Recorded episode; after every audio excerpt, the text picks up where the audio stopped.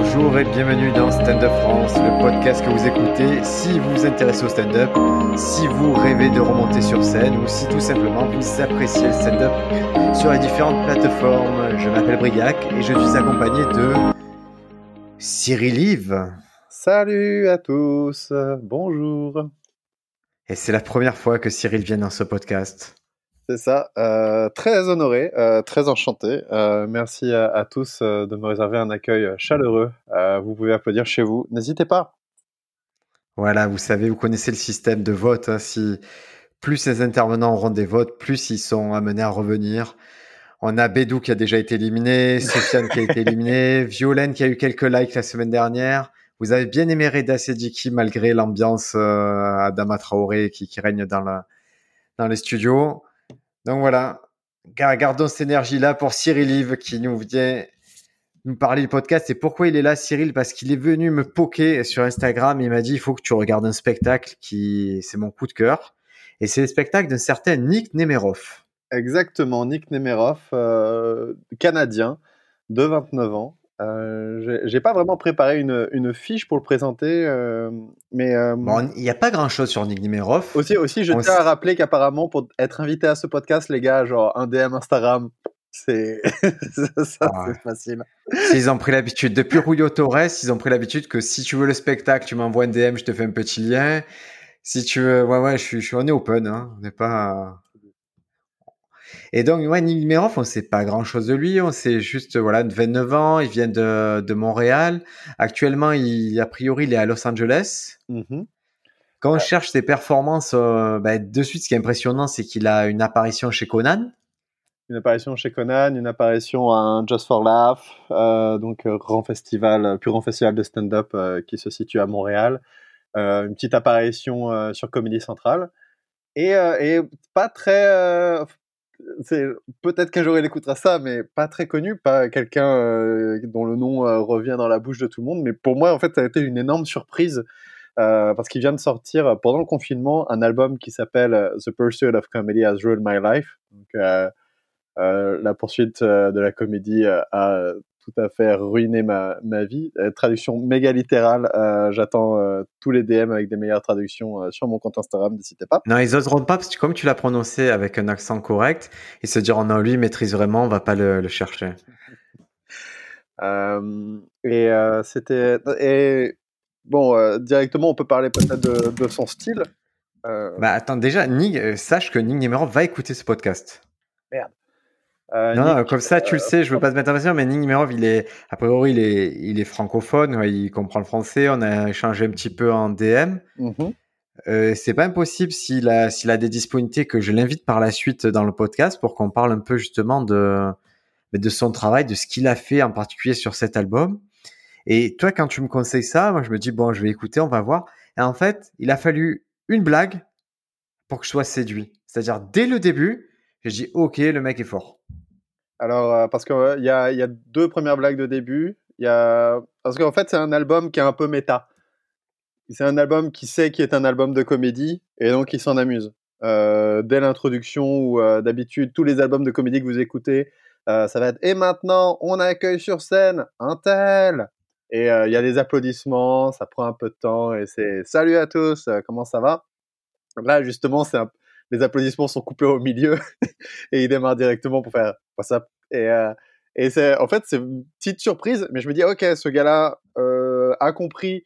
euh, je, je pense que c'est quelqu'un qui est un petit peu un comics comics dans le fait que bah, je pense que les autres comédiens, j'imagine bien qu'ils aiment parce que il y a, y a quelques blagues tout au long de cette heure-là euh, qui sont très euh, au courant du fait que c'est un album de comédie, mais aussi que la personne, euh, c'est, ça a rien de naturel finalement de monter sur scène et de faire des blagues. Donc autant s'amuser un peu avec le format, surtout que si vous écoutez Stand Up France et si vous êtes fan de stand-up, bah, vous avez sans doute vu des choses qui reviennent souvent, des, des choses qui sont des codes, et c'est vraiment un album qui s'amuse un peu avec les codes du stand-up. dans ce sens-là, genre par exemple provoquer des applauses là où il devrait pas y en avoir besoin, euh, faire des oh, là où on s'y attend absolument pas du tout, c'est très fort. Et en fait, il savait donc dès le début, je pense que le projet, c'est dès le début d'en faire un album audio. Il n'y a pas de captation vidéo. Je pense que c'était vraiment, il a intégré ce fait-là dès le début et c'est plutôt élégant en fait parce que la captation vidéo, ça exige bah, des moyens différents. Et là, le fait est, il fait un album audio, c'est diffusé sur toutes les plateformes gratuitement de streaming, dans Spotify et ça arrive à nous alors qu'on n'aurait peut-être pas eu ce truc-là chez nous si c'était pas un audio comme ça et ça arrive facilement à nous. Et du coup le projet il a été je pense que lui en termes de production c'est pas un projet qui a coûté beaucoup d'argent non, voilà, c'est bah, certain que euh, produire une heure de spectacle filmé qui est un bon rendu, parce que même parfois, euh, il y a des gros moyens derrière euh, des heures de spectacle filmé qui finalement rendent pas si bien que ça. alors que l'audio, bah, enfin moi après je suis un grand fan, j'adore écouter de du stand-up. Euh, c'est peut-être parce que au début, euh, on a écouté Rire et Chanson, et donc parfois, bah, certains sketchs, certains humoristes, on les a entendus en audio avant de les découvrir euh, comme ça. Mais ça, a un certain charme. On a les premiers albums de Mulaney qui sont qui sont disponibles comme ça, et, là récemment, justement, Comédie Centrale pendant le confinement a uploadé, je crois que c'est New Intern ou The Top Part en vidéo. Et donc j'ai pu comparer par rapport à tout ce que je m'étais imaginé comme geste tout ce qu'il faisait. Et, euh, et bon, ça, ça a remplacé un peu dans ma tête. C'est comme quand vous lisez Harry Potter, vous vous êtes fait votre propre idée, et puis un jour les films sont sortis, vous vous êtes dit ah tiens, je m'étais pas vraiment imaginé ça comme ça. Euh, c'est euh, moi je me suis Nick tu vois justement, j'ai cherché à voir la, tête qu'il avait. Ouais. Quand j'ai commencé, j'ai écouté la moitié de l'album, j'aimerais bien voir la tête qu'il a pour arriver à mettre un peu des des images sur sa façon de jouer pour savoir si c'est mmh toujours aussi efficace. En fait, oui, j'ai vu son passage chez Conan qui reprenait quelques éléments et tout, et, du coup, j'ai ça a complété l'image que je me faisais euh, à l'audio. Mmh. Mais euh, je ne sais pas si c'est quelque chose, euh, si une heure de ça à regarder serait très intéressante pour moi. Je préfère justement l'avoir l'avoir écouté parce que c'est pas non plus c'est quelqu'un qui est effectivement un petit qui ne bouge pas énormément, qui a, a ce truc de se caresser le corps euh, pendant qu'il joue. C'est un peu troublant. Il se, se, caresse beaucoup le torse et le ventre. Euh, et, euh, regarde les gens d'une manière un petit peu bizarre, mais il bouge pas ah, énormément. c'est awkward, hein il, est, gênant des fois. C'est très gênant. Mais, mais peut-être que ouais, pour, pour expliquer un peu le style, est-ce qu'on c'est pas vrai Est-ce que c'est de la one line? Ah c'est alors je je vais pas aller jusqu'à dire que c'est de la one line, mais pour vous donner une idée, le spectacle, il est quand même, euh, il est séparé, je crois, en 21 sections sur, euh, sur Spotify. Mhm. Les 21 sections ont des noms, ça veut dire que déjà, on peut dire qu'il va défendre 21 idées, à minima. Hmm. Donc, euh, c'est vraiment, c'est jamais des phases très longues, hein. c'est des petites phases. Et au début, c'est clairement de one line, mais en tout cas, ces blagues, elles sont souvent basées sur un principe très simple de mettre sur une piste et de déjouer cette attente-là. Mais c'est le principe de toutes les blagues normalement dans le monde, mais chez Nick Demerov, c'est le processus est tellement clair, tellement limpide qu'à titre personnel, il m'a fait réfléchir à mes propres blagues. C'est euh... ouais. Et euh, dis, dis-moi plus. Alors dans le sens, je, je vais, je vais pas, je vais pas faire justice à sa première blague, mais en la disant, mais je vais rien vous spoiler, mais en gros, il commence par bonjour, je m'appelle Nick. Et euh, comme tous les garçons de mon âge, j'ai 28 ans. Oui, et, ça tue. Bah, ça tue. Ça, ça, tue parce que. Mais il y a, y a, ce truc de. Euh, euh, ce principe que j'appelle de blague ultime, où ce qu'il y a, c'est qu'il y a des prémices qui sont généralisées partout, partout dans le stand-up. Euh, il y a des prémices euh, que tout le monde peut utiliser, il n'y a aucun souci. Et justement, à un moment, il fait cette blague euh, qui repose sur moi sur une prémisse qui est universelle, de dire je sais que je ressemble à un mix entre. Et, là, bien entendu, il y a, par exemple, je pense à Alex Fredo qui dit je sais que je ressemble à un mix entre Ramsey et Alain Souchon. Et là, on fait waouh, effectivement, bravo, parce que effectivement, ça marche énormément. On s'y était peut-être pas attendu. Euh, mais lui, il dit simplement, euh, je sais euh, ce que vous vous dites. vous me regardez, vous regardez ses cheveux, la façon dont je me bille, je ressemble à un mix entre mon père et ma mère. C'est tellement, c'est tellement la blague, c'est tellement le chemin le plus court pour cette vanne que, ça me fait penser par exemple à Rory Scovel qui, quand il est chez Conan, il fait Waouh, je, je, sais ce que vous vous dites.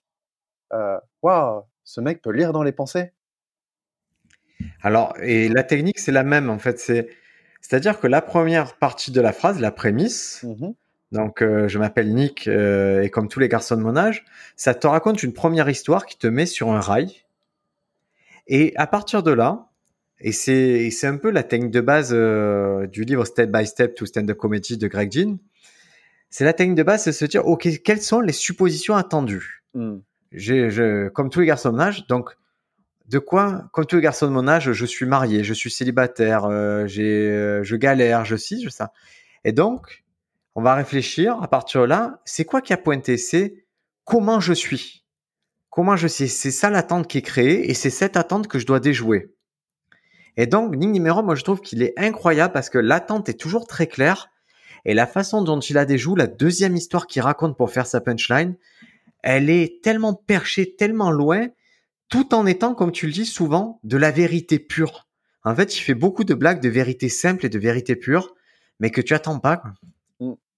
Et euh, alors après, parfois, ça lui arrive aussi de faire des, jeux de mots, euh, des puns euh, et tout, mais ils sont extrêmement bien joués. Et il y a aussi ce, truc que, par exemple, on peut retrouver un peu chez, chez Paul Mirabel, que j'appelle du rire, enfin que j'appelle, je pense que beaucoup de monde appelle ça comme ça, hein, c'est du rire de libération.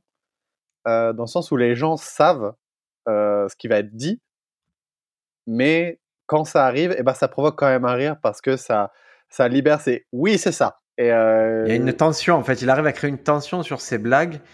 Et, c'est vrai que c'est la, libération de cette tension qui fait l'effet comique, en fait, chez lui. pour d'ailleurs, enfin, je quand je te l'ai envoyé quelques jours avant, j'ai trouvé ça très intéressant. en fait, il a une blague euh, un, jeu de mots euh, sur, euh, sur le fait que son père has been pronounced dead. et je vais pas vous spoiler la blague. Mais le fait est que voilà, il a retrouvé cette blague faite dans un mème sur Instagram et il s'est un peu énervé en disant mais c'est pas possible, enfin ça m'énerve parce que cette blague je la fais depuis très longtemps. Et jusqu'à poster une vidéo de lui d'il y a six ans où il montre un peu que bah, c'était son premier open mic et et c'est un peu la première version de cette blague.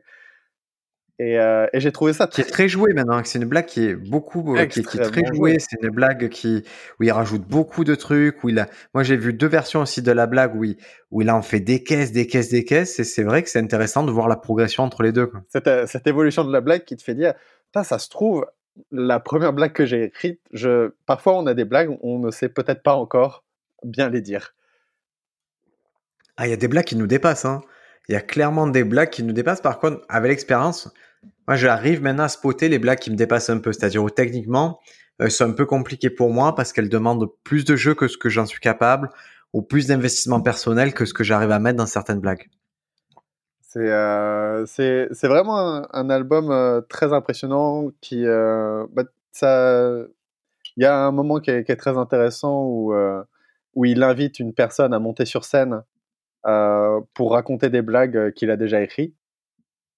Donc ça, ça arrive à peu près vers euh, le deuxième tiers du spectacle. c'est ça. C'est nommé Maggie With My Jokes. Et c'est, en fait, ce qui est intéressant, c'est que ça arrive au moment où d'un spectacle, la biorhythmie en général d'un spectacle, vers 40e minute, on s'endort un peu tous. Mmh Et ça, c'est physique. Et il faut offrir une variation à ce moment-là. C'est toujours le moment où, où des spectacles français, on va sortir la guitare, on va danser, on va faire n'importe quoi. Et lui, il offre cette variation, mais intéressant puisque ça reste son matos, mais déporté, fait par quelqu'un d'autre, et ça ajoute encore un, degré méta qui est encore plus fou. est-ce que finalement tout le monde est capable de faire ça? C'est la, parce que vraiment prendre une personne totalement, euh, enfin, totalement extérieure demande bien à quelqu'un qui n'a jamais fait de stand-up monte et, euh, et, et s'y essaye. Et bah, ça, ça marche. Après, ça marche parce que la situation est très drôle. il arrive en tout cas ce moment-là, je sais pas. Euh, on lui demandera exactement euh, quand on l'aura en ligne, mais, mais vraiment, je me demande ce soir-là s'il a enregistré en fait plusieurs fois son album et ce soir-là, il y a une communion spéciale. Ou si c'est toujours comme ça, mais il y a un truc qui se passe avec le public, on dirait qu'ils comprennent chaque mot, chaque virgule de ce qu'il dit. et ils rentrent dedans et c'est le fait que le public soit autant dedans que nous. Ouais, c'est vraiment Ah bah, l'impression bah, d'écouter un audio. J'étais dans la salle. le public est méga chaud dans ce, dans ce spectacle. Euh, pour un, pour, pour quelqu'un qui est aussi froid, qui est aussi bizarre euh, sur scène, avoir un public qui est autant, euh, qui donne autant. Mais ce, ce truc de faire monter quelqu'un, ça m'a fait penser à un, un autre album que j'ai écouté récemment. Je sais pas si tu connais le, le label Dry Bar Comedy. Pas du tout. C'est, euh, on peut trouver ça sur Spotify et c'est souvent une sorte euh, de label qui donne. euh, on peut voir souvent des, des vidéos sur Facebook et c'est un petit peu, je pense, euh, la prémisse, c'est de dire euh, voilà, vous pouvez regarder ça avec tout le monde parce que c'est de la comédie safe, très très PC, va pas y avoir de soucis. Et Ouais. récemment, c'est en 2018, j'ai trouvé un album de Kellen Erskine. Euh, je suis pas très sûr de comment on le prononce, mais euh, vers la fin de son album, justement, il dit voilà, euh, j'ai ce problème, c'est que j'ai des one-liners, mais j'arrive pas à leur rendre justice par rapport à ce qu'elles sont. Donc les voix- et il les fait lire par Siri ou par. Ah, c'est drôle. c'est super c'est drôle une ça. Très bonne idée. C'est une très bonne idée et les, et les gens sont euh, et les gens sont morts de rire. Et ça permet aussi de bah, permettre de changer le rythme. Euh, tout parce que effectivement c'est la question. Nick, euh, donc si j'ai bien compris, il fait de la comédie depuis 6 ans ou en tout cas euh, il dit euh, quand il monte la vidéo de cet open mic, c'était il y a 6 ans. Je me dis waouh, 6 ans pour créer une heure aussi forte, mais aussi euh, et aussi logique en fait. Ah, a... c'est long, c'est pas long, je sais pas. Je... C'est vrai que moi aussi, je me suis posé la question de. Parce que je pense que c'est son. En plus, je pense vraiment que c'est son meilleur matos. Ouais. Je suppose qu'il a à peu près le double.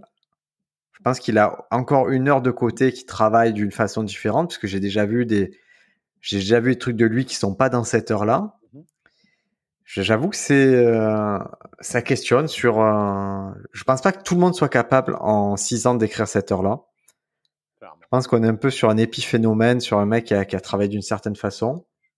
C'est, euh, bah, c'est pour reprendre peut-être euh, l'exemple Paul Mirabel, c'est quand on a le bon personnage. Euh, et à partir de là, en fait, les, les, je pense que ça va beaucoup plus vite parce qu'une fois qu'on a trouvé vraiment qui on est, qu'est-ce qu'on fait sur scène, ça, permet en fait de savoir comment cette personne va parler et donc qu'est-ce que cette personne va raconter. Et à partir de là, on a, bah, on a, enfin, le train est mis sur les rails et c'est, inarrêtable. C'est clair que ça passe par un prisme euh, chez les. Et c'est vrai que la comparaison, je la trouve très juste avec euh, Paul Mirabel. C'est vrai que les deux, ça passe par un prisme qui est tout à fait compréhensible et qui, qui dirige un peu toutes tes blagues. Et, je me dis, c'est ça qui me fait rigoler, c'est que je me dis, Nick Nimerov, s'il jouait en français, à quel point il pourrait avoir le succès aussi fort dans les pays francophones que Paul Mirabel peut avoir en France actuellement? Je, je me suis posé la euh, question parce que je trouve que les, les deux univers sont proches. Je mets forcément à ce stade-là, Nimerov, tu es obligé de le mettre au-dessus s'il faut comparer parce que c'est ça reste plus abouti dans l'ensemble. Bah, euh, comment euh, Paul n'a pas encore sorti son heure. Donc, euh, Justement, tu vois, je pense qu'ils en sont à des stades un peu différents. Ils en sont peut-être à 2-3 ans d'écart. Et c'est, mais on voit qu'il tend vers ça, Paul Mirabel. On voit qu'il va tendre vers un spectacle aussi, aussi dense que ça. C'est une question de densité, il y a une question de volume de rire qui est, et en plus c'est un volume de rire qui réagit au punchline. C'est pas forcément l'attitude, ça joue, mais c'est beaucoup de punchline. hein. C'est un nombre de punchline incroyable. et, pour, mais ce qu'il y a, c'est que ça n'apparaît euh, jamais lourd euh, dans cette heure-là. Honnêtement, ça va être bizarre, très bizarre pour Nick Nemerov d'écouter une heure, euh, enfin d'écouter deux comédiens en train de dire son heure est géniale, et ensuite d'arriver sur un, d'arriver sur le podcast et, juste de dire bon bah apparemment j'arrive un peu en terrain conquis. Mais Non, parce que on suppose, je, je vais partir du principe que qu'il a été nul comme euh, comme tu as été nul, comme j'ai été nul. ah, j'ai et- et euh, qu'il y a- il faut qu'il nous raconte comment il a été nul parce que c'est Ouais, et qu'il y a un chemin. Et pour faire ce type de blague, je vais le comparer aussi à une personne, et euh, de mon point de vue, c'est très flatteur, c'est Julio Torres. Mhm. Je le compare à Julio Torres, c'est des gens qui prennent des risques et qui font une comédie qui sort du cadre de la comédie classique. Comme tu le dis, le peu de prémices communes qu'ils ont avec les autres, ils vont les déjouer totalement et en faire autre chose. Et je trouve que c'est des comédiens, pour moi, c'est le futur de la comédie ce qu'ils font. C'est pas, on n'est pas dans, quelque chose de passif, c'est le futur.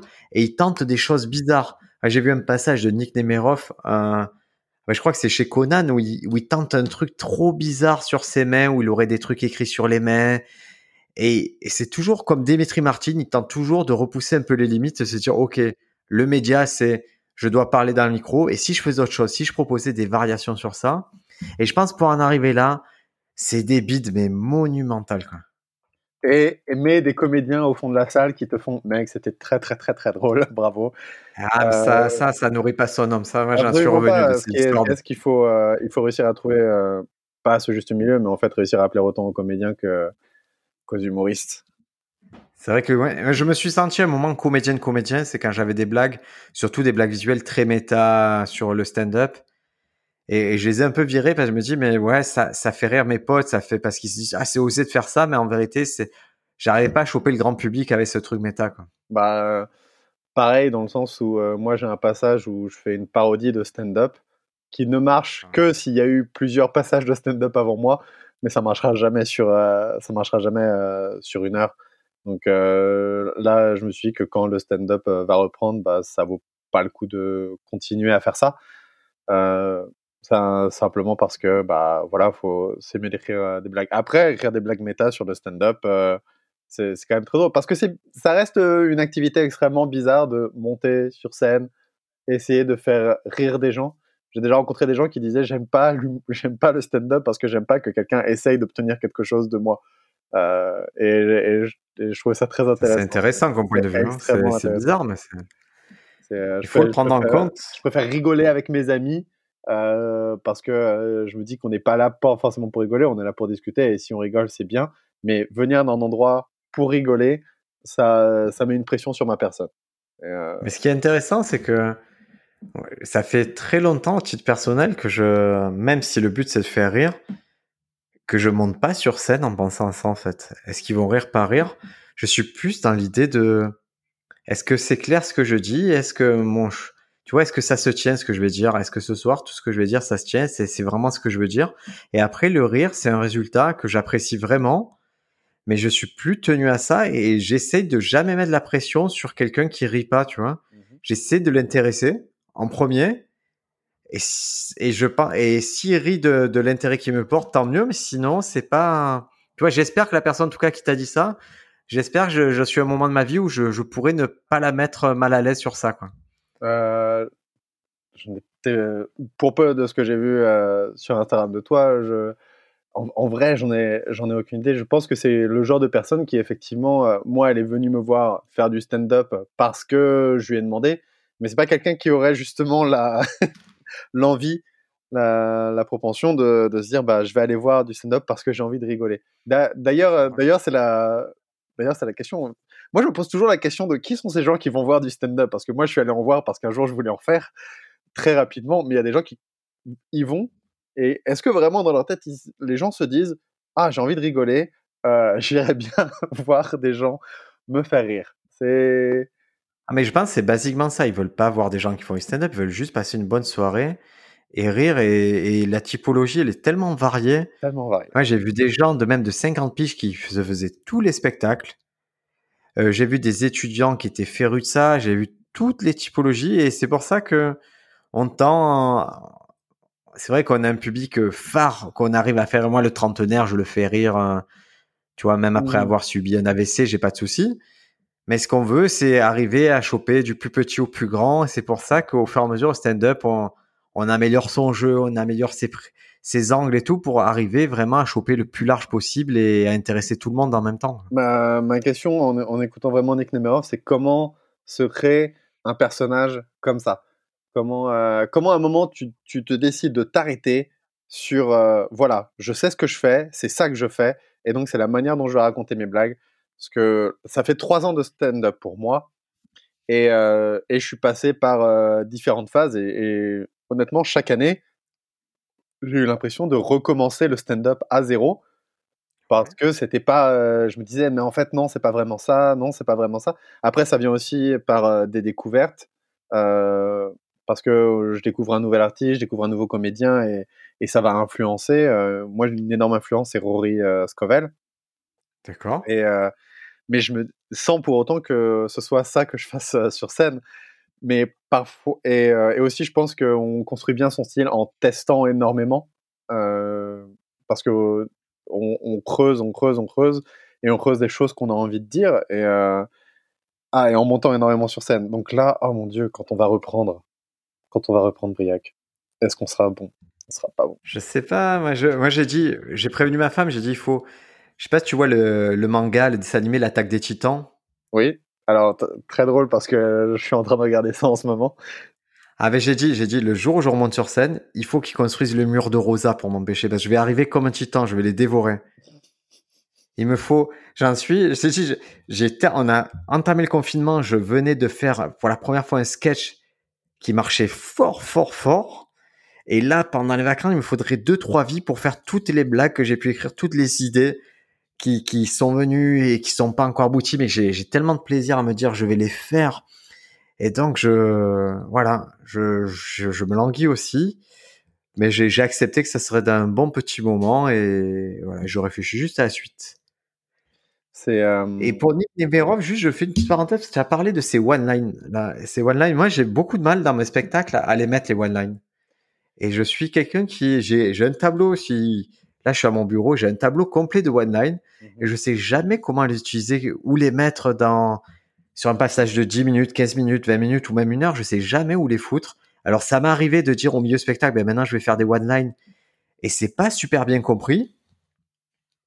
Ça m'est arrivé de de chercher des fans sur ces one-line, de les inclure dans d'autres blagues, mais c'était pas élégant et du coup je je, vois, j'ai pas trouvé le truc aussi naturel que Nemerov pour les mettre. Bah, je me suis toujours posé la question si en fait la one-line était c'est à la fois un exercice extrêmement difficile pour euh, on rappelle mais les one-line c'est donc réussir à faire une blague sur une phrase, euh, sur euh, vraiment essayer d'écrire la blague la plus courte possible. Et, euh, c'est très marrant parce qu'à un moment, je me suis demandé si en fait la one line c'était pas un, exercice un peu paresseux dans le sens où tu te dis bah je vais pas euh, je vais pas aller plus loin, je vais pas creuser plus loin sur ce sujet parce que parfois tu peux écrire une bonne blague sur un sujet et en fait tu pourrais en faire un excellent 5 minutes après mais euh, parfois, tu dis, bah non, euh, ça sera juste une blague sur ce sujet-là. C'est pas. Bah, il y a l'exemple de Neil Brennan qui, dans son special Free Mics, il il se dit bah voilà j'ai un micro pour raconter des histoires un micro pour du stand-up et un micro pour juste des one line et donc ça permet de bien organiser en tout cas cette heure là ce qui est intéressant c'est que comme c'est ce stand-up c'est une décomposition des composantes du, du stand-up classique, mmh ça veut dire dans ton stand-up classique, tu es censé avoir des one-line aussi, mais qui s'entremêlent avec les histoires. C'est euh, en fait la, la one-line, c'est qu'on peut penser, ça peut parfois être, on, peut penser qu'en fait c'est le début de ton sketch parce que tu as trouvé une bonne idée, mais en fait ça peut être la, la one-line, ça peut être la fin de ton sketch, ça peut être la punchline. Et ça peut être la manière de, de l'incorporer. Si on veut, ce qu'il y a, c'est que oui, effectivement, euh, expliquer aux gens, bah écoutez, dans les structures de blague, là, ce que je viens de vous faire, c'est un 5 minutes, et maintenant, ce que je vais vous faire, c'est tout à fait autre chose. Ça prend. Hein. C'est, c'est un peu bizarre, c'est un peu. Euh, c'est. C'est, un peu maladroit. On travaille avec Lies Akoun, Lies qui, euh, mm-hmm. qui est déjà intervenu d'un podcast, avec qui on travaille beaucoup. Lui, il est, euh, justement, on se pose la question des one line parce que vraiment c'est son truc. Mais comme il bosse avec moi, je suis vraiment du genre à dire, eh, tu peux aller plus loin, tu peux aller plus loin sur cette histoire, va plus loin. Du coup, il se retrouve avec une partie du matos qui est en one line et une partie du matos qui est en histoire avec des boucles. Et, oui, c'est il y a plusieurs fois on n'a pas su comment euh, agencer les deux et ça et la réponse elle est un peu venue de, de Kader Aoun qui a dit ou tu fais l'un ou tu fais l'autre. Je veux plus voir les deux ensemble. Ah. C'est où tu racontes des histoires, où tu fais ouais, du stand-up, ou tu fais des one-line. Mais les deux, ça se marie pas bien à l'heure actuelle. C'est. Bah, Kader, a, Kader a raison, selon moi. C'est parce que. Ou alors, euh, vraiment, il va falloir que quelqu'un trouve justement comment. Euh, euh, comment marier les deux. Et je pense que ça va être C'est le prochain qui arrive à bien marier ça. Félicitations. Bravo. Et ah, tu vas avoir un boulevard ouvert devant toi pour, pour faire tes blagues. C'est pas évident. À mon petit niveau, ce que je fais, c'est que j'utilise un tableau avec des dessins. Et les dessins, c'est une variante de la line en vérité. Mmh. Ah, c'est comme C'est le seul moyen. C'est le seul moyen que j'ai trouvé pour mettre. Des... Ouais, les dessins, c'est souvent des one line avec qui, qui ont. Si tu veux, la prémisse, c'est l'aspect visuel et la punchline, c'est ce que je dis. Ah, ah ouais, non, effectivement, c'est une bonne manière de voir. Et c'est, et c'est pour ça que je fais le tableau, c'est pour avoir des one line et avoir une raison de faire des one line. c'est pas pour le plaisir de dessiner, je suis pas un grand dessinateur, mais c'est vraiment en me disant, ok, je vais pouvoir avoir un volume de blagues énorme où les gens, où plus je vais tourner les pages, et il y a un phénomène qui est marrant avec les, visuels, c'est qu'à un moment, tu vois, j'ai presque plus rien à faire, c'est-à-dire mon rythme, c'est je tourne la page, ils voient le truc, je dis à blague, ils applaudissent, je tourne la page, je dis à blague, ils applaudissent. Mmh. S'ils rentrent dans le rythme. Quand, quand, quand ça se passe, quand ça communique bien comme ça, ça, voilà, ça fonctionne de, la même façon que OneLine, mais chez Nick Nemerov, moi, je, j'ai vraiment, je te jure, la communion avec le public, j'ai rarement entendu ça. Alors peut-être ce dispositif, les micros, la façon dont c'était fait, qui fait, en tout cas, qui m'ont donné l'impression de, communion. les mieux enregistrés que j'ai entendu aussi. Euh, ah ouais. Techniquement, c'est cool. Hein. Techniquement, ça me fait poser des questions parce que je me dis, c'est rare que j'entende du stand-up aussi agréable à écouter d'ailleurs. Parce que il n'a pas une voix non plus euh, qu'on présumerait agréable à écouter, parce que c'est une voix sur laquelle il joue un personnage un peu bizarre. Euh, moi, par exemple, j'ai du mal à écouter euh, Maria Bamford parfois. Parce que c'est plus que du mal, hein. c'est. Hein. Et euh, il, va, il, va, y avoir des, des comédiens, des comédiens comme ça. Mais je, je, cherche un, je cherche un exemple masculin de voix que j'aime pas écouter parce que je vais me faire taxer de. Il y a, ah, il y a mais... Godfred, Godfred qui, qui a une voix assez insupportable. Hein. Ah, c'est le, le weirdo du coup. Ouais, le, weirdo du coup. C'est là, lui, il a une voix qui est, qui est, qui est énervante. Hein. Mmh mais c'est lui, c'est vrai que sa voix, c'est un peu une voix de stoner. Euh, mais elle, ça raconte quelque chose, sa voix. Il y a, il y a un truc, je sais pas comment dire, il y a une identification qui s'est faite avec lui où j'ai vite compris que c'était. C'est comme si je regardais un film et qu'en deux minutes, j'ai envie d'être pote avec le, avec l'acteur principal. Là, c'est ça qui s'est passé. En deux minutes, je me suis dit, OK, il est weirdo, mais c'est weirdo cool. Il a passé le stade où il est conscient de ce qu'il est et, j'ai juste envie d'être son pote. Bah, il y, a, y, a, ce truc où, euh, peut-être encore une fois, je suis désolé du parallèle avec euh, Paul Mirabel, mais il y a certaines personnes qui arrivent à avoir un, un, rire avec leur bonjour. Et, et, c'est, et en fait, c'est parce que nous, on ne le voit pas si effectivement on écoute le stand-up à ce moment-là. Mais il faut comprendre que s'il y a un rire sur le bonjour, c'est parce que déjà la personne, quand elle est montée sur scène, et la, façon dont elle s'est mise en place, pour, euh, pour Paul par exemple, je pense c'est un pied un peu en avant, euh, le, le, bras euh, sur le côté pas un petit peu tendu, et tout, c'est qu'en fait c'est très étudié, et qu'en fait les, la façon dont on s'est dit bah, bonsoir, c'est euh, pour faire euh, pour faire mon imitation de, Paul Mirabel. Bah bam. Tu, tu l'as bien faite, moi je trouve. Merci. Euh, énormément de, énormément de travail pour pour imiter d'autres humoristes. C'est drôle de faire. Il n'y a rien de plus drôle que de faire d'autres humoristes, sachant que le, le, plus que tu puisses obtenir, c'est les vexer eux et faire rire personne en imitant un autre humoriste. Mais ça veut dire que c'est vraiment un travail de sacrifice pour la comédie. Oui, il y, a, y en a, doit y en avoir deux, trois que c'est connu que, enfin c'est connu à Paris que, que, je les tiens plutôt bien, mais. Euh, euh, mais d'ailleurs, le, le, roi de la one line, euh, qui était justement qui était Joseph Roussin, euh, avant qu'il arrête le stand-up et qu'il reprenne le stand-up. Mais euh, justement, euh, lui aussi, bah, grand prince de la one line et puis aussi avec une voix assez, assez particulière. Parce que là, en fait, en fait, le seul gars qui fait de, qui faisait de la one line, c'est Mitch Hedberg et qui lui avait finalement pas un jeu assez physique, mais en tout cas, il, il bougeait et il avait cette voix de mec assez oh cool. Voilà, Berg, c'est encore un cas d'école, euh, quoi. C'est encore différent. Hein. Il était vraiment. Putain, Berg, on est quand même sur un mec qui trempe sur scène, qui a des lunettes de soleil, qui. Euh... Lui, lui, par exemple, il n'arrivait pas à conquérir comme euh, comme Paul Mirabel ou Numéro, il n'arrive pas à les conquérir de suite. Hein. Moi, j'ai vu des trucs. Berg, il y a une particularité, c'est si tu arrives à voir son. Je crois qu'il y a un document de 30-40 minutes sur lui. Mmh et en fait, tu le vois, et ça marche fort pendant ce truc. Il éclate la salle. Et en vérité, s'il est, quand tu sais ce qui, en fait, c'est un truc qui dure plus, plus d'une heure. Et c'est un truc où, en, plein milieu du spectacle, tellement que ça marche pas, il s'assied, il est découragé. Et c'est après qu'il arrive à les reprendre. Et le montage fait que tu crois que ça marche tout le temps. Mais au milieu du truc, il a envie de mourir, Mitch parce que vraiment il était euh, ça le gênait tellement son truc c'est j'avais vu un documentaire sur lui c'est sa femme qui témoignait justement sur de cette captation là où ça c'était où au final tu vois un truc cool mais en coulisses c'était un enfer si tu ajoutes à cela qui qu'il avait de l'héroïne dans chaque jambe et tout.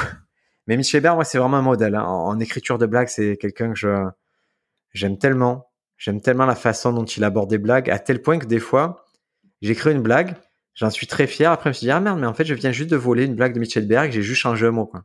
Il y a, il y, a, il y a ce truc où, en fait, l'exercice de la one line, euh, je pense, qui est très important.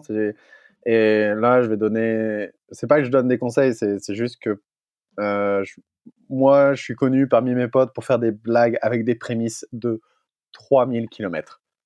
Euh, juste euh, la. Et c'est dommage parce qu'en fait, il faut que. Ce qu'on nous apprend beaucoup euh, dans stand-up, c'est faut un rythme de blague. faut le rire toutes les 10 secondes. et, il faut entre 4 et 8 rires par minute, selon au niveau de, voilà, de, de progression, mais c'est entre 4 et 8 rires qui sont attendus de toi. Et les, les rires sont obtenus soit par les blagues, soit par des effets comiques. C'est ça. Et, euh, et moi, j'ai énormément de mal dans mon écriture à être clair en peu de mots. Et euh, l'écriture de la one line, euh, c'est c'est en fait le meilleur exercice pour apprendre à faire des blagues plus courtes. avec, avec la personne avec qui j'écris le plus, qui est Manu Bibar, on a un compte Instagram dans lequel on s'est lancé euh, et en fait qui est, un sketch euh, que je joue euh, souvent sur scène qui s'appelle les horoscopes dans laquelle dans lequel en fait on s'est mis à écrire des, faux horoscopes mais parce que ça nous force à écrire des blagues extrêmement courtes parce qu'il faut que ça tienne sur un petit post Instagram je donne je me permets de donner le nom du compte ça s'appelle Astro Sympa Astro sympa. Je le mettrai aussi. Il sera en lien du, euh, dans la description du podcast. Vous aurez qu'à cliquer pour le suivre.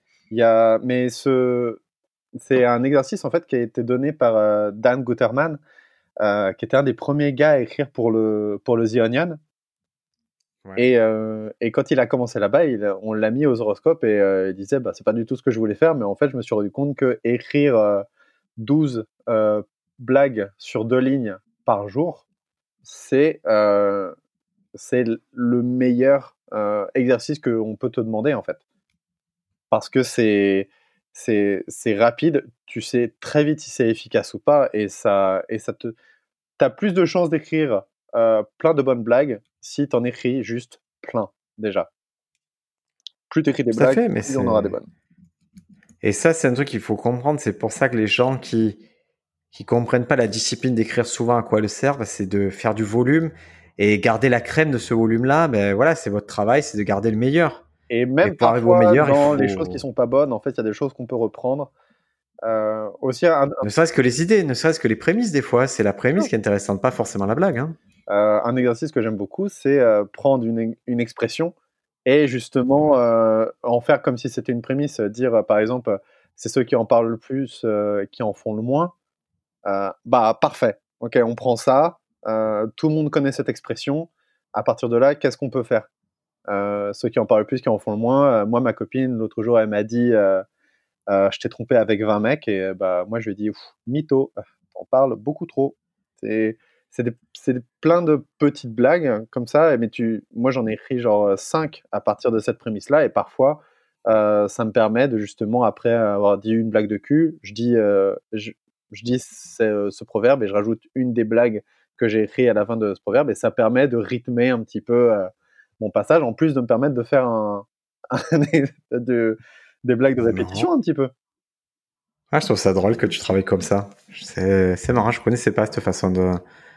Bah c'est euh, juste simplement avec, avec Manu, qui est euh, la personne avec qui j'écris le plus. C'est cool d'être dans un groupe de gens avec qui on écrit, euh, c'est ça, on se pose la question, bon, bah, c'est quoi l'exercice d'aujourd'hui? Et, euh, et, ensuite, c'est parti. Ah, mais c'est trop bien, hein, c'est forcément ça te. Ça aboutit à de la régularité, ça aboutit. Et souvent, on voit que c'est par un peu génération d'humoristes que ça marche. Hein. Parce qu'on se tire vers le haut. Celui qui a compris un truc, il va l'expliquer aux autres. Il va... Et il y en a qui sont plus sur insister sur la mise en scène, d'autres plus sur la... le fait que ce soit un peu concis, l'autre sur la punch. Et c'est et c'est pour ça que je conseille toujours trouvez-vous des potes de comédie, c'est important. Là, on a un auditeur qui nous a contacté pour dire qu'il voulait ouvrir un, un open mic en Algérie, à 400 km d'Algérie.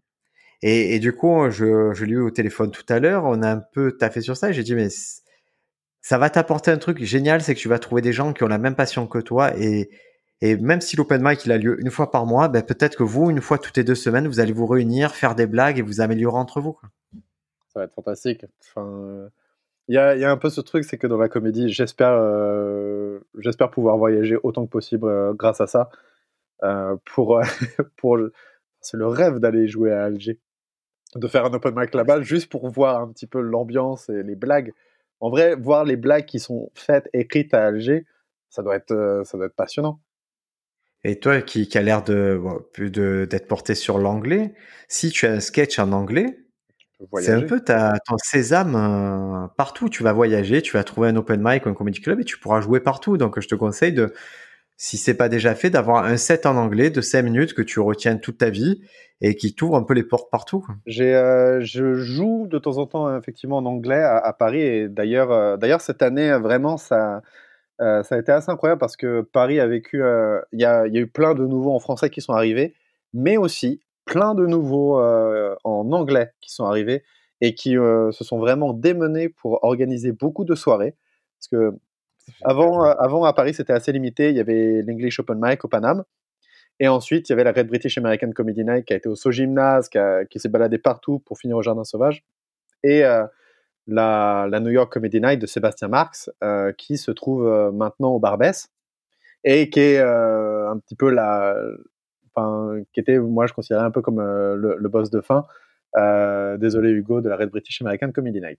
Euh, mais mais il y a, y a, ce truc où, où, vraiment plein de petits open mic ont ouvert et ça a eu, on a eu plein de gens, plein de gens très intéressants ou vraiment avec une, une vraie ambiance de bon bah il y a des gens qui viennent jouer pour la première fois, il y a des gens qui, mais on accueille aussi des gens qui, par exemple, il y a eu un, un acteur de Broad City qui est venu jouer un soir. Je pense Parce que c'est ton passeport, peu importe. Moi qui ai voyagé, qui ne parle pas espagnol, qui parle pas anglais, tout, mais tout. En fait, quand j'étais à Barcelone, je travaillais à Barcelone, il y avait des open mic en anglais, donc j'allais jouer en anglais là-bas, et à chaque fois que j'ai pu voyager à Edinburgh ou quoi, ben, tu as toujours trouvé un comedy club, tu vas envoyer un message avant. Ton set, en fait, moi, j'ai pas besoin de challenger pendant 50 ans mon set. je sais que j'ai pas d'enjeu énorme à jouer en anglais. Mmh donc, euh, c'est plus ou moins la même chose où je vais, où je vais le retenir toute ma vie. Et voilà, et ça me fait bosser. Le jour où j'y suis, ça me met dans l'ambiance, ça me fait rencontrer d'autres comédiens qui, ont une... qui connaissent un milieu qui est différent. Parce que Edinburgh, c'est quand même un peu, c'est la mecque du stand-up pendant le Fringe Festival, mais après le reste de l'année, c'est, il y a rien, quoi. Il y a des, il y a des gens déguisés en chevalier, dégustation de whisky là-bas, il y a rien. Je suis allé, euh, pour un ancien travail, je suis allé à Singapour. Et euh, étant donné que le, ça a été confirmé un peu au dernier moment, donc quand j'ai contacté, c'était pas possible pour moi de venir jouer, mais je me suis quand même déplacé pour voir à quoi un show de stand-up à Singapour ressemble. Euh, et c'est le même bordel que chez nous. Oui. C'est du, euh, c'est du. Ah, faudrait juste que les gens se taisent un tout petit peu plus et un petit peu plus d'attention. Mais il y a euh, un gars qui fait de la one-liner, il y a un gars qui qui racontent des, des histoires de cul. Il y a des, il y a, enfin, c'est à ce moment-là que tu te rends compte, merde, c'est vraiment enfin, le stand-up est devenu universel. Euh, T'en trouveras absolument partout. Euh, si un jour vous cherchez, euh, je pense, le, il y a un site euh, qui répertorie les open mic de façon internationale et qui s'appelle, je crois, Baklava. Ah, j'ai, j'ai pas utilisé ce truc-là. Non, c'est vrai que Bad Slava. Et... Bad Slava. Euh, ouais, batslava.com et c'est. Euh... tu vois, aux États-Unis, tu, tu verras que même aux États-Unis, qui est censé, tu vois, c'est le pays du stand-up, le niveau, il faut, faut arrêter, tu vois, de complexer sur le niveau des open mic, même des, des plateaux aux États-Unis. Il y a, ils ont, on n'a rien à envier, il y a personne qui a rien à envier à ce qu'ils font. Hmm. Un open mic, c'est des niveaux d'open micer. C'est tout. C'est des gens qui sont au même niveau que nous quand on commençait. Les plateaux confirmés, ben, c'est des gens plus forts. Mais c'est vraiment, tu verras, en plus, ils en ont beaucoup là-bas. C'est, on n'a pas du tout à se complexer par rapport à ça et ça ressemble à deux gouttes d'eau à ce qu'on fait, sauf quand on franchit le cap professionnel où là, on est sur les, ben, les gens de Netflix et des trucs comme ça. Là, c'est un petit peu différent. Hmm. Il y a, euh, en tout cas, euh, allez voir du stand-up. Ça, ça, reste important. Ouais, allez voir du stand-up. Et écoute, moi, c'est la première fois, tu vois, avec Nick Nemerov, c'est la première fois que j'écoutais du stand-up comme ça. Je, je j'avais jamais franchi le cap et je crois que ça sera pas la dernière fois parce que c'était. Ah, D'habitude, tu es toujours en vidéo, jamais en audio. Toujours en vidéo, toujours toujours en vidéo parce que je je sais pas, il y a quelque chose un peu rituel, tu vois, de m'allonger tranquillement, de me regarder un stand-up.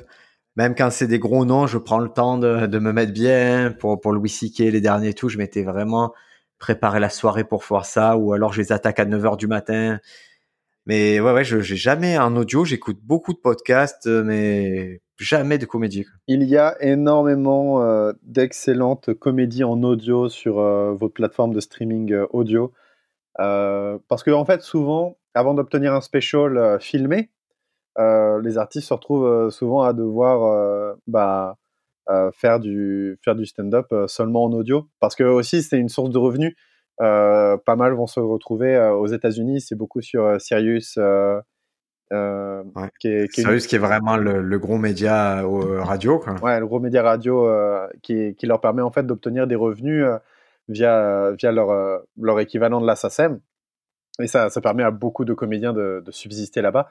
Et donc, c'est vraiment euh, une excellente opportunité de découvrir euh, des comédiens comme ça. Euh, Rory Scovel, il a un album qui s'appelle Dilation, qui est hilarant, qui est, vraiment, qui est vraiment très fort. Et parfois que je préfère écouter plutôt que. Il y a beaucoup de comédiens. Moi, j'ai plus le fantasme de sortir un bon album de comédie plutôt que de sortir une bonne, un bon DVD. Ah, c'est drôle.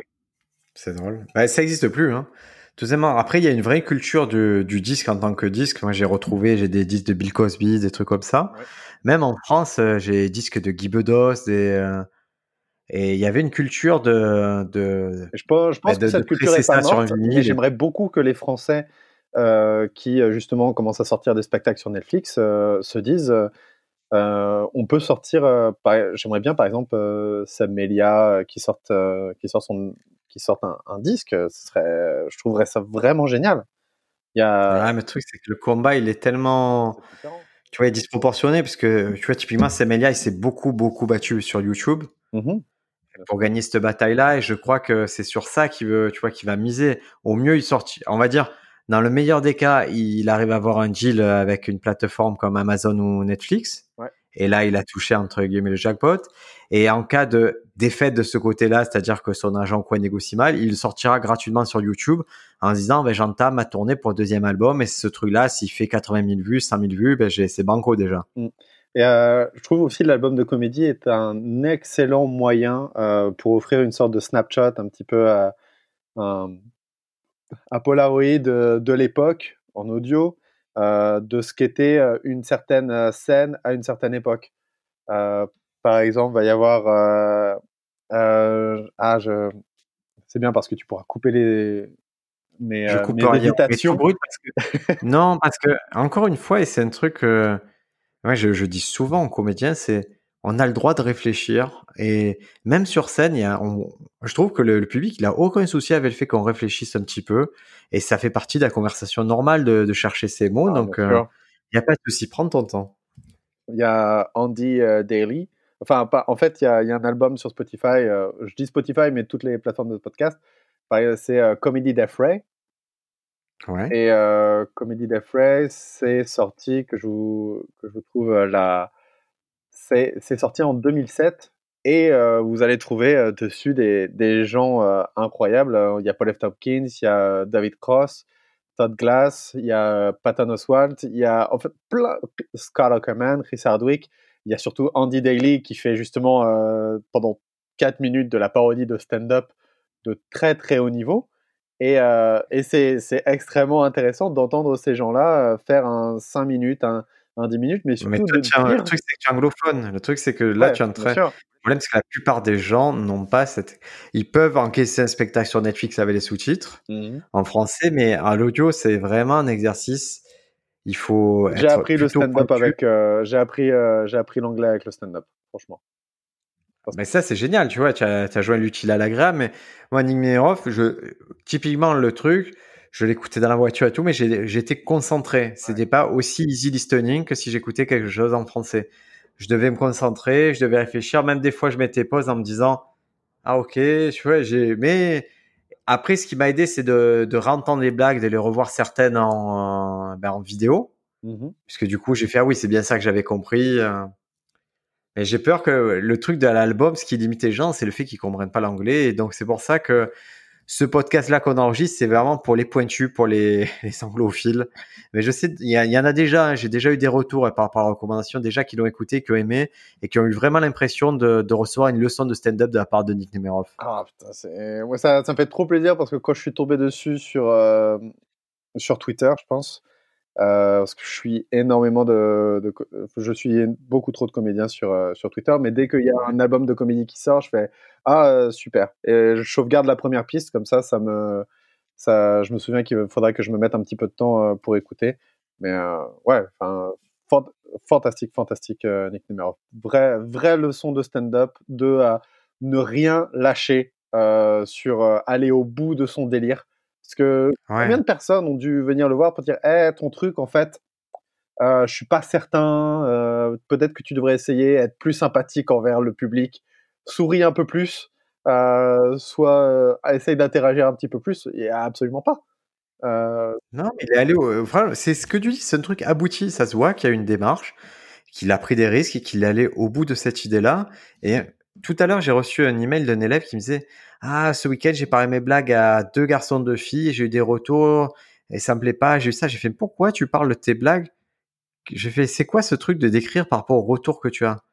Toi, tu dois défendre une idée, une façon de faire.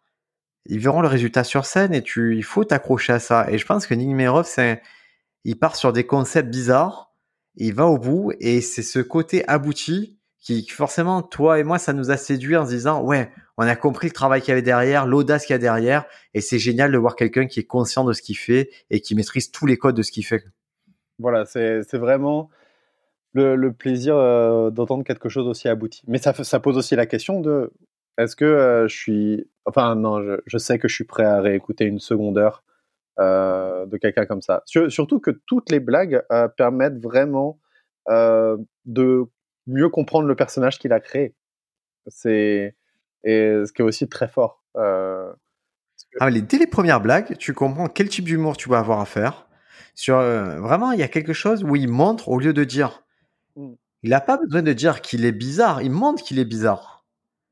Il y a plein de trucs, euh, tu vois, le côté même la fragilité qui dégage, parce qu'il n'a pas un physique fragile. Tu vois, il est assez grand et tout, mais mais malgré tout, il dégage un truc où tu sens que s'il y avait un conflit, ça serait pas le premier à sauter dedans. Quoi.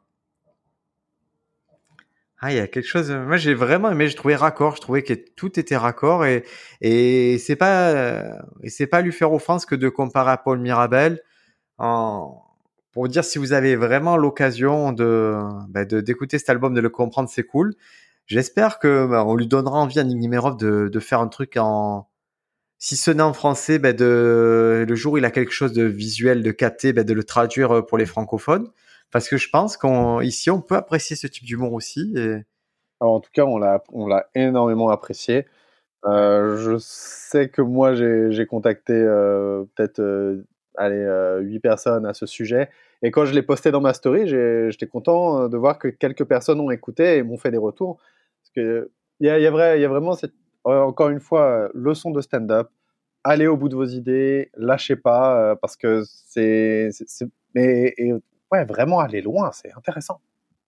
Mais en plus, comme il t'a plu, en fait, il y a un truc, c'est que tu, tu, as eu de l'enthousiasme à le recommander. Vraiment. Et ça, c'est un peu le, le, symbole des produits cool. C'est-à-dire que toi, on va considérer que tu es une espèce d'otaku du stand-up, que tu es spécialiste dans ce stand-up-là. non, mais c'est Comment C'est-à-dire qu'au début, on est vraiment, on considère dans les cours de marketing qu'on est au, début des tendances. Et c'est vraiment nous qui allons, par effet de levier, contaminer plusieurs personnes et faire que le produit décolle. D'accord? On va être les premiers utilisateurs de ce produit-là. On est un peu, on a l'impression d'être les premiers utilisateurs de Nick Numerov. Et après, on espère que dans la courbe, à un moment, il va être vraiment, vraiment connu. Et nous, on aura la satisfaction de se dire, ouais, mais on vous a toujours dit que c'était cool et on sera content de voir ces nouveaux trucs. Et lui, je lui souhaite vraiment une, bah, de, poursuivre sa carrière dans ce sens-là. C'était intéressant, d'un moment, tu avais parlé de Demetri Martin, et, euh, et je me suis dit, voici un gars que je déteste regarder, mais que j'adore écouter. Je ne supporte pas de voir euh, un show de Demetri Martin parce que euh, ça, ça coupe de cheveux, d'une. vraiment... Mais alors, ce que tu dis, tu vois, il n'y a pas beaucoup de gens qui osent le dire. Mais physiquement, des fois, il y a. Non, je suis prêt à y aller. Non, mais, mais tu vois, le fait que la personne soit phy- euh, Anna Gatsby, peut, physiquement, moi, elle me dérange, de, euh, surtout sur Nanette, il y a quelque chose qui me dérange chez elle. Dans la posture Mais c'est-à-dire que c'est pas, c'est pas intellectuel, c'est, c'est vraiment mon cerveau qui met un blocage sur des codes et qui, et qui me refuse l'accès total au spectacle, en fait. bah, Moi, j'ai pas ça sur Anna Gatsby. Moi, c'est vraiment euh, peut-être la, posture. euh, effe- effectivement, moi, c'est sa, coupe de cheveux. Mais ce qu'il y c'est qu'effectivement, il y a des heures qui sont plus agréables à écouter qu'à regarder. Donc, encore une fois, euh, écoutez du stand-up, n'en regardez pas forcément. Excuse-moi, j'ai, hop là, j'ai coupé deux secondes parce que je suis allé fermer ma petite porte. Mais ça s'est pas vu, je suis sûr. Et ouais, vraiment, Nimerov, j'espère, je lui souhaite tout ça. Alors, ce qui est, on a eu un dialogue qui était marrant avec toi, c'était que tu me dis, ben, tag-le sur Instagram. Et moi, je, c'est vrai que c'est un travail sur Instagram de taguer les gens que je fais pas parce que je, j'ai jamais ce côté, euh, je, je gise mal sûrement ces codes-là. Et après, je suis allé sur son compte et je me suis dit, mais en fait, il est pas très connu. Et, euh, et je me suis dit, c'est cool si je tag, je suppose, à ce moment-là de, pour, pour qu'il y ait des gens qui l'écoutent. Et même lui, ça doit lui faire plaisir hein, de, de voir que son album, pour lequel il s'est donné beaucoup de mal, parce que même s'il dure 50 minutes, euh, c'est des années pour en arriver là.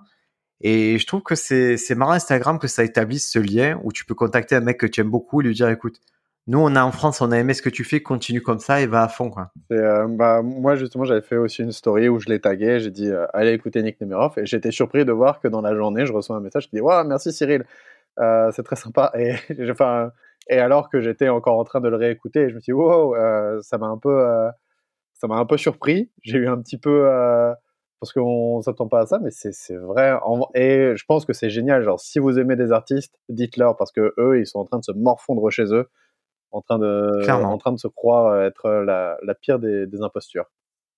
Et ça fait du bien, hein, c'est vrai, recevoir un petit message comme ça, ça fait du bien. Nous, il y a Adib Al-Khalidé qui nous avait fait un petit retour, euh, Julio Torres qui nous a fait un clin d'œil. C'est euh, Par les soignants euh, qui vous avez parlé, je crois. euh. C'est au-delà de ça. Shirley, c'est vraiment quelqu'un qui qui qui soutient le podcast, qui euh, qui est vraiment dans globalement Shirley, tout ce qui va apporter au stand-up dans l'ensemble globalement en France, elle va t'aider. Donc le podcast, elle, nous a accueillis avec vraiment beaucoup de plaisir. J'espère qu'on pourra faire des trucs avec elle et le Barbès Comedy Club. Je vous le souhaite. Et, et ouais, ouais. Et puis, comme tu dis, Shirley, tu vois, c'est assez bizarre de te dire, elle, elle n'hésite pas à prendre au téléphone, t'appeler, te dire, ouais, pourquoi tu as dit ça sur le Barbès Comedy Club? Dis plutôt ça. Et c'est drôle. Moi, j'aime bien ce côté-là où, où l'accès, est direct, où, où, là, où elle sait qu'on a parlé d'elle, elle a pris le temps d'écouter, elle te dit ce qui est faux et ce qui est juste.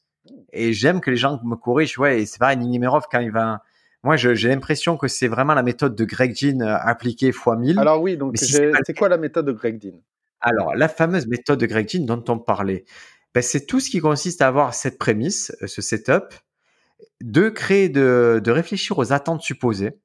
Donc, euh, de se dire, OK, de quoi ça va parler? Qu'est-ce que les gens ils veulent savoir à ce moment-là? Et comment tu déjoues cette attente?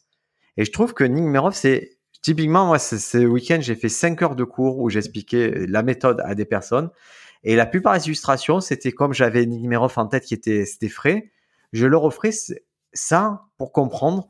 Parce que lui, sa prémisse, elle te met sur une piste qui te raconte une première histoire. Et sa punchline, c'est une deuxième histoire qui se connecte assez facilement à la première histoire par un mot, par, une réinterprétation d'un mot, une réinterprétation à la première histoire. Et donc, la méthode Greg Jean, elle est cool. Tout simplement pourquoi? Parce qu'elle te permet de prospecter les blagues. C'est-à-dire qu'à, pour une prémisse, tu as une méthode qui est toute faite pour trouver vraiment la punchline assez facilement et assez automatiquement. Ou si tu as même pas de prémisse, c'est une méthode qui fonctionne dans plusieurs sens où tu peux carrément trouver une série de prémices, trouver euh, la punchline et après trouver le contexte. C'est-à-dire, il t'offre un package complet si tu l'appliques pour tout faire. Je dis pas que tout le monde arrive à le faire, mais en tout cas, c'est une méthode qui, qui marche si vous la comprenez. une, une bonne façon de trouver des prémices, simplement, euh, c'est de prendre le questionnaire de Proust.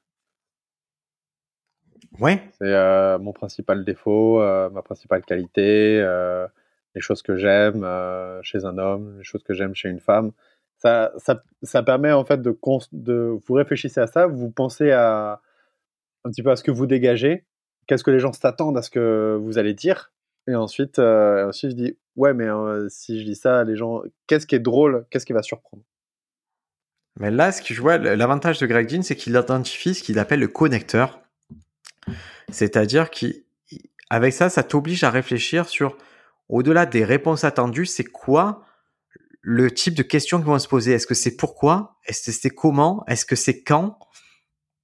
Tu vois, est-ce que c'est sur la temporalité? Donc, il va falloir déjouer ce truc-là. Et donc, ça te permet vraiment de cibler très bien l'attente et de, et, et, de déculper ton effet comique.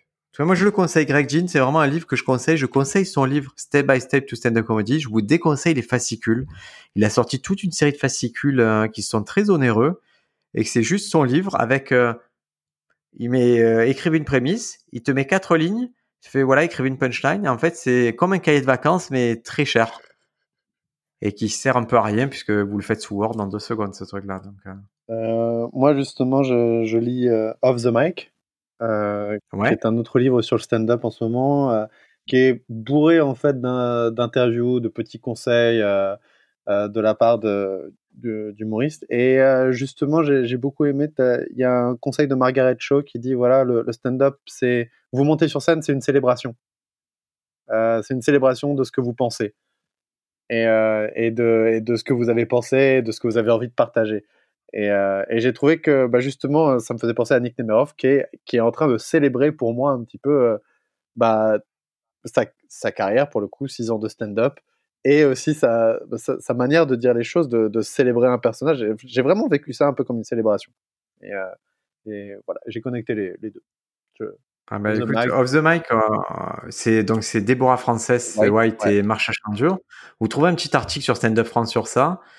Moi, j'aime beaucoup les livres d'interview, donc ça me voilà, ça m'a particulièrement plu. Il est décomposé en, en, quatre parties. Il y a préparation, performance, apprendre plus que les bases et un style de vie. Mm.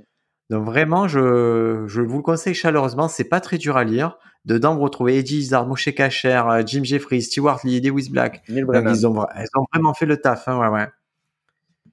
Ça, ça... bon bouquin, pas encore fini, me raconte pas la fin.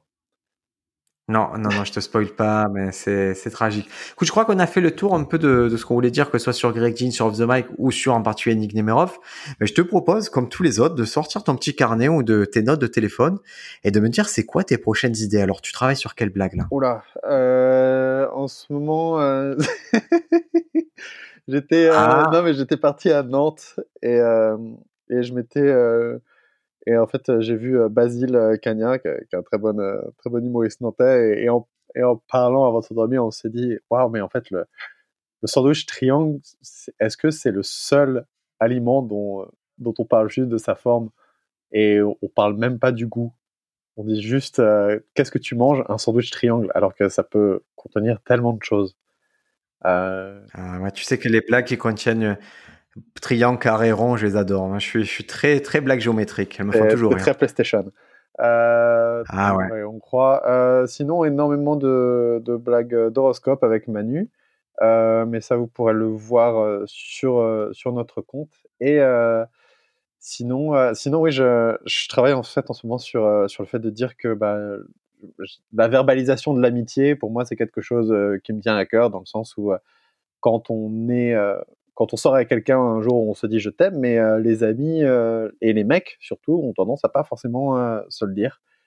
Et, et finalement, je, mais je sais que moi, j'ai, moi en fait, tout ce dont j'ai besoin, c'est de temps en temps voir un petit rond vert sur Instagram pour me dire que je suis dans la, la story ami proche. Et même si c'est pour le, le, contenu le plus nul du monde, juste le fait que tu m'aies considéré ami proche, ça veut tout dire pour moi. Je connais même pas cette option. tu peux choisir à qui tu qui de tes amis, tu peux choisir un cercle de privilégiés pour ah, voir des stories. Ah, c'est fou. Je... Non, je connaissais pas. Bah, dans ce cas-là, ça veut dire qu'il faudra que j'explique mieux la prémisse qui fera donc 3 km. Et ce truc de prémisse de 3 km, c'est marrant que tu. Comment En fait, c'est. Je trouve ça drôle que tu, tu, tu, perçoives ce défaut et que tu. Je trouve ça marrant que, que ce, ce défaut persiste chez toi, en fait. Que tu le sentes que c'est un truc qui te gêne. Oui, et d'un autre côté, euh, j'ai plusieurs fois essayé de, euh, de m'améliorer là-dessus, euh, d'essayer de d'écrire des prémices plus courtes, mais en fait, c'est quelque chose de pas naturel. Donc en fait. Mais est-ce que dans la prémisse, tu cherches le rire dans la prémisse ou pas du tout? Bah, En fait, quand je l'ai réécrit ensuite, je me dis, bon, bah, il va falloir rajouter un petit peu, un petit peu quelque chose pour faire en sorte qu'il y ait des rires dans la prémisse parce que sinon. Mais il faut pas non plus rajouter trop de blagues parce que j'ai pas. j'ai Avant le confinement, je commençais à jouer un peu au Paname. Et, euh, et ce qu'il y a, c'est que voir des gens comme euh, bah, Lenny Mbunga, Charlie Niobé, euh, qui ont effectivement ce rythme euh, du fameux rire toutes les 5, 5 secondes, c'est un peu terrifiant. Et dans le sens où je me dis, bah, c'est pas imitable. parce que je suis pas, en tout cas, la, façon dont, je le fais pour l'instant, c'est pas ça encore. Ouais. Mais je crois que le point important, c'est pour l'instant. Je crois que c'est juste qu'à un moment, il faut accepter que ça, tu, le, ça va augmenter, mais avec le temps, quoi. Tu vois, il faut, ah mais faut. ils ont des carrières. C'est bien, c'est drôle de se dire. Euh, moi, je trouve ça bien de se dire, tiens, j'ai ce truc-là dans les prémices, et de le garder en tête, se dire comment je booste ça, soit par l'attitude, parce que ça peut changer beaucoup de choses aussi. tu peux avoir du, du non-verbal hein, à ce moment-là, mais c'est vrai que si c'est si tu vois que ta prémisse elle est vraiment éloignée d'un punch, c'est que c'est que forcément techniquement tu dois pouvoir la, la resserrer quoi.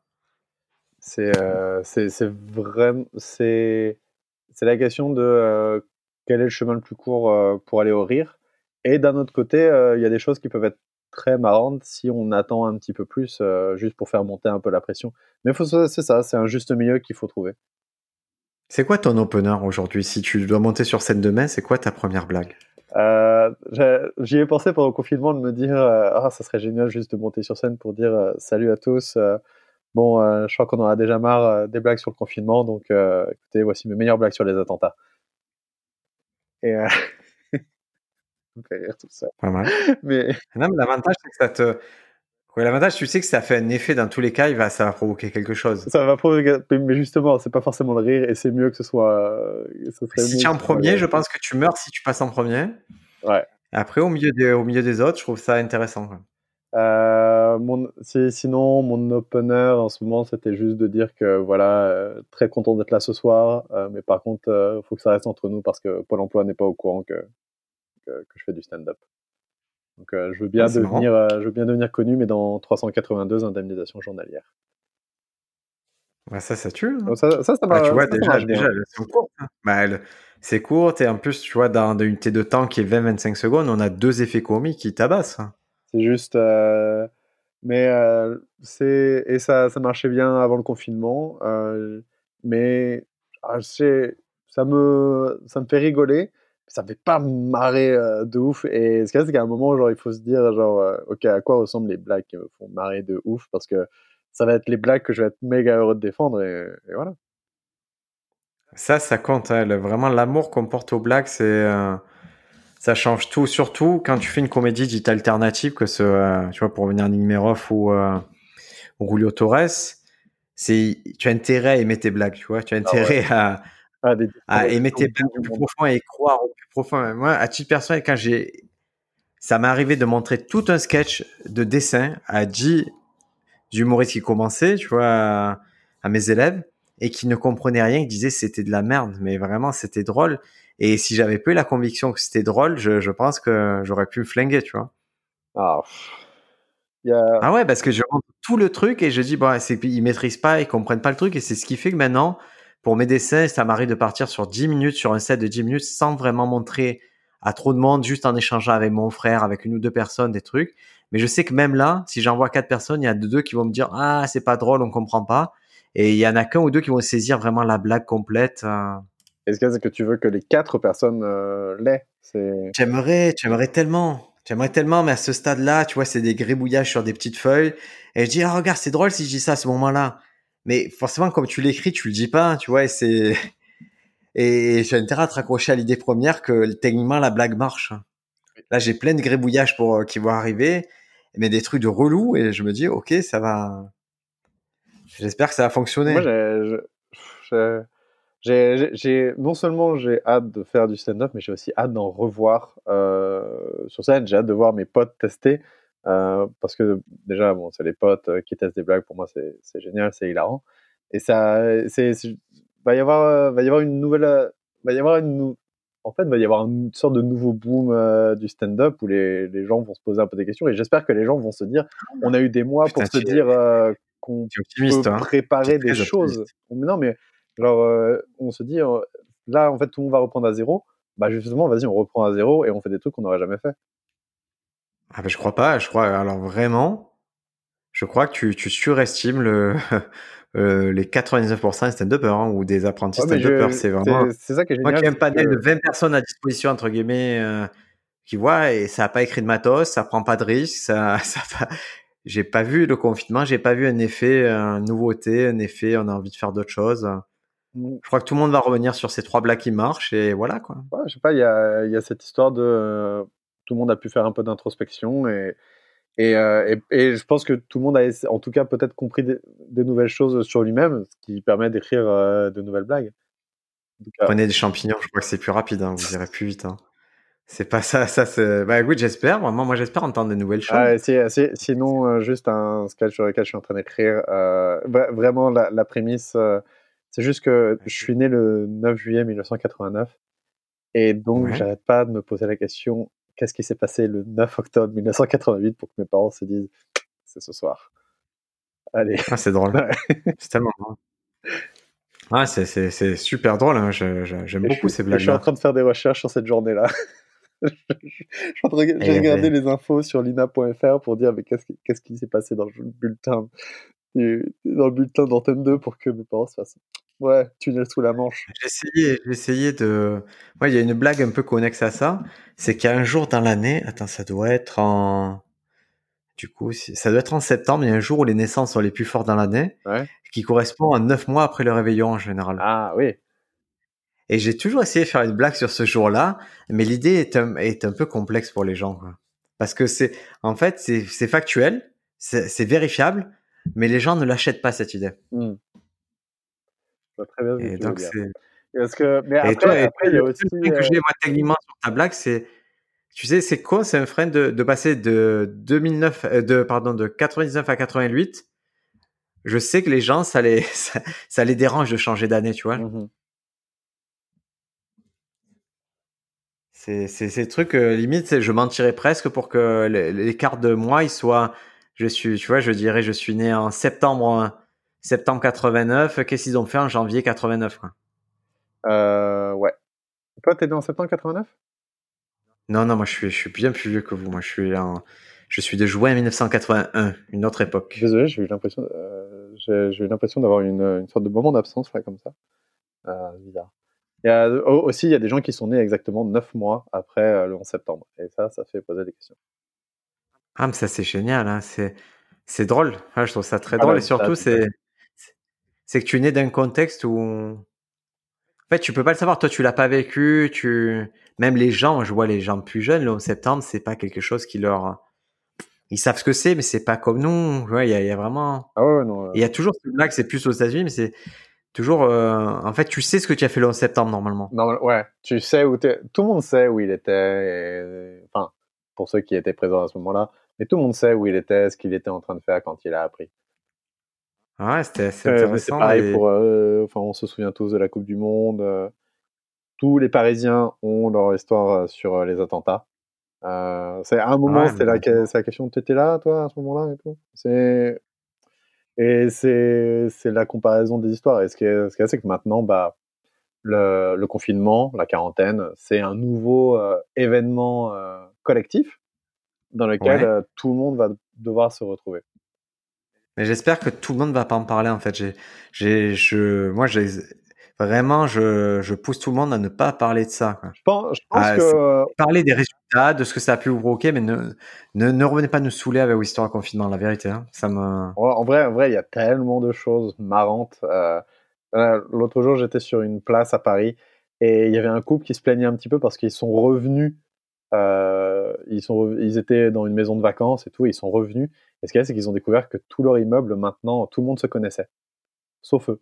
Ah, c'est drôle. Et ça, c'est, génial parce que maintenant, ils entendent tout le monde dans leur immeuble dire Ah, t'es là, vas-y, viens prendre, un, viens prendre un verre. Ah, super, venez manger et tout. Et eux se sentent méga exclus. Et je trouve ça fantastique comme, euh, comme ça c'est ça c'est très très drôle c'est même presque un départ de film ou de série tu vois vraiment En tout cas, Danny Boone, si tu m'entends. oh, il t'a pas attendu. Tu sais qu'il sort de. Il, il, est, il est parti sur, sur ça. Hein. il est ah parti sur un truc de confinement, Danny Boone. Ah, hein. là, justement, est... c'est pour ça que j'en parle. Il, il, est en train d'écrire son film là-dessus et, ça, va être, ça va être quelque chose. Ouais, la, dernière blague là que je bosse, c'est sur le, c'est sur le. Je dis que mon verbe préféré, c'est le verbe ébranler. Et il est marrant parce que on sait jamais si, on sait jamais si c'est à l'infinitif ou si c'est l'impératif. Hé, eh, branler, hé, eh, branler. Et tu vois, je, et après je me dis, on sait pas non plus si c'est au singulier ou si c'est au pluriel. Hé, branler, hé, branler. Et je, je sais que ces blagues-là, tu vois, je vais être relou parce que je vais dire, et au passé simple, on ne sait pas si c'est le passé simple ou c'est une indication de lieu. Hé, branle-la, hé, branle-la. Et, je suis, tu vois, je vois que je peux le pousser tellement loin ce, truc. Ce qu'il y a, c'est avec le côté. Le, le, fait que le verbe ébranler existe euh, ne met que la lumière sur le fait que le verbe édoiter euh, n'existe pas. Ah, c'est drôle. Je, je, t'écris de suite ça. Édoiter. je l'écris de suite. Alors ça, c'est un truc, je le conseille à n'importe qui. Euh, soyez vigilant au retour et et si quelqu'un vous fait ce cadeau, c'est un cadeau franchement d'un humoriste à un non-humoriste de dire écoute, on pourrait, tu as cette, euh, cet élargissement possible. C'est un vrai cadeau parce que c'est, il vous met pas à disposition une minute de blague. Il vous a mis à disposition, tu vois, toi c'est depuis depuis 1989, tu as créé cet esprit-là pour arriver aujourd'hui à me dire ce bout de blague-là. voilà, mon destin est, mon destin est accompli. Voilà, ça y est, on y est. Et je suis et, au passé simple, il y a le verbe, il y a ébranler. Tu sais pas si c'est passé simple ou c'est un braquage de banque. Mmh tu vois, et voilà, c'est le dernier truc qui me fait euh, sur lequel je travaille. Et le truc que j'ai noté ce matin, qui me fait rire, c'est que ma mère, euh, sur la casquette de mon fils qui a 5 ans et demi, elle a écrit son numéro de téléphone fixe. Et je trouve ça trop drôle de me dire, mais tu, qu'est-ce que ça, sert à qui en fait un numéro de téléphone fixe si tu trouves la casquette ou si tu trouves le petit avec la casquette ou... voilà, c'est marrant, mais d'un autre côté, j'ai déjà appelé un numéro parce que je l'ai retrouvé sur un doudou. Euh, de téléphone fixe? Ouais, un téléphone fixe. Euh, j'ai appelé, ah, appelé quelqu'un en disant Excusez-moi, j'ai retrouvé votre doudou. Euh. Je vais le tuer. Non, mais et on disait surtout ne le rapportez pas à la RATP parce que la RATP met ça dans un truc immense et ensuite ils ont toutes les peines du monde à faire à redonner leur leur truc. Bref, ne donnez jamais vos doudous à la RATP. Ne laissez rien au tableau. Ah, écoute, c'est la leçon du jour. Écoutez Nick Nimerov, n'écoutez jamais, ne donnez jamais vos doudous à la RATP et suivez Cyril Yves sur les réseaux sociaux. Il y a aussi Astro Sympa qui gère ça avec son ami. Et voilà, suivez les comptes. Moi, je vais vous mettre tous les liens dans la description. Je suis vraiment content de t'avoir eu, Cyril. même. C'est, on n'a pas, on s'est pas apesanti sur ton parcours, tout simplement parce que tu vas revenir, euh, j'espère, d'un podcast, euh, puisqu'à ce moment, on a des, nouvelles euh, sur mon parcours, sans doute. Ouais. Est-ce que, juste un petit spoiler, toi, ce que tu travailles là, tu es sur la demi-heure, sur l'heure, tu travailles quel format là? Je reprends le stand-up du début. Euh, je, parce que je suis allé euh, jouer avec euh, notre ami Bédou des demi-heures dans le cadre du, du, Printemps du Rire avec les bestes de l'humour. Et j'étais pas satisfait de, de ma demi-heure. je trouvais que justement il n'y avait pas de fil rouge, c'était pas, ça, ça marchait pas. donc je me suis dit bon bah c'est reparti. Alors bien sûr je vais conserver des choses parce que pas non Mais combien, tu as combien de fois tu avais fait la demi-heure déjà euh, avant on ça? a fait trois fois. Et pourquoi tu voudrais être satisfait d'une demi-heure? Parce que euh, parce que c'est un jouer une demi-heure, ça permet déjà de jouer un petit peu partout euh, tranquillement. Ouais, mais pourquoi tu pourquoi, comment tu veux que dans quel monde tu aurais pu arriver à arriver avec une demi-heure forte en fait? Je, Bah pourquoi pas Une demi-heure forte, c'est dur. Hein, hein ouais, mais c'est quand tu l'as joué beaucoup de fois. Hein. Et euh, non, mais je, ça, ça m'a fait poser beaucoup de questions euh, parce que justement, ça a été une bonne occasion pour moi de me confronter à des publics qui sont pas parisiens, euh, qui n'ont pas forcément mes rêves et tout, et, et de, de, me dire bon bah en fait non, je vois, je vois où ça marche pas. on m'a même dit en fait ce que tu fais c'est pas vraiment du stand-up. je fais ah d'accord, ok. Enfin, je me suis mangé plein de retours. Et oui, non, peut-être. En tout cas, et finalement, le dernier show que j'ai fait, c'est 15 minutes dans un appart, alors en ayant pris une ou deux bières, et ça a été un, des meilleurs shows de ma vie. En tout cas, je suis plus plateau, faire 5-10 minutes que grande salle, fait nourrir pendant une demi-heure. Ça me met une pression. Ah, mais grande salle fait nourrir pendant une demi-heure, déjà, c'est un format exceptionnel. Ouais ça va pas revenir avant un moment. Je, je, même si je te le souhaite, je pense pas que ça revienne dans ta vie de suite cette histoire-là. On va voir. Et, et, et vraiment, c'est, c'est aussi cruel que de te, tu vois, de prendre un mec du 100 mètres et dire ah maintenant tu vas me faire un petit 10 km. C'est la même chose. Nous on a entraîné aujourd'hui. Euh, 89% de nos sets, c'est des sets de 10 minutes ou 5-10 minutes, voire 15 minutes maximum. Et quand on nous fait une demi-heure, c'est juste pas le même sport. Ça veut pas dire qu'on peut pas y arriver, mais il faut vraiment être indulgent envers soi sur ce que c'est une demi-heure, même physiquement. Moi, je trouve que c'est c'est pas la même dépense en fait physique. Donc c'est pour ça, sois cool avec toi sur ça. Vraiment, ça ne présage pas du tout. Euh. Et pareil, si le jour où tu vas commencer à étudier une demi-heure en tant que demi-heure, c'est pas le même sport que quand tu veux améliorer ton 10 minutes. Non, c'est ça repose sur des dynamiques très différentes. C'est certain. Euh, c'est vrai, euh, comme euh, le fait de, jouer une heure, ça peut pas être une suite de 5 minutes qu'on a écrit collé d'un bout à l'autre comme ça.